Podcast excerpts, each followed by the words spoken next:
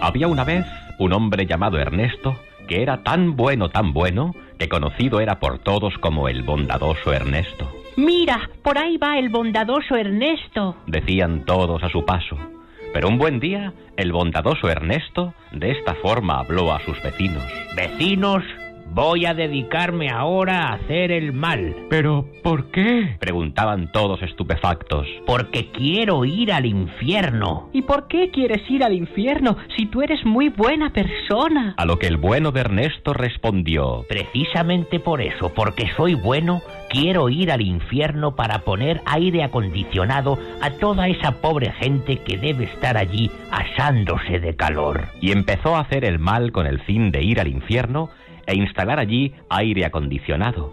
A todas horas insultaba a sus vecinos, Adiós imbécil que te den. ofendía a su madre, Maldita seas, madre que me trajo al mundo. robaba en los comercios, Venga, vamos, vacíen la caja. y así durante toda su vida.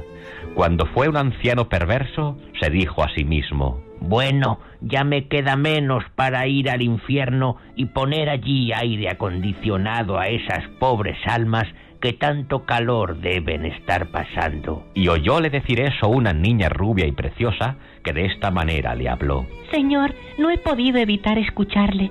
En vez de poner aire acondicionado en el infierno, ¿por qué no pone usted aire acondicionado en el metro? Y cuánta razón tenía esa niña, porque el calor que pasan los humanos en el metro es una verdadera injusticia. Tienes razón, pequeña. Y Ernesto se metió en la política, convirtiéndose en responsable nacional de transportes, e instaló aire acondicionado potente y de verdad en todos los metros de su lejano país.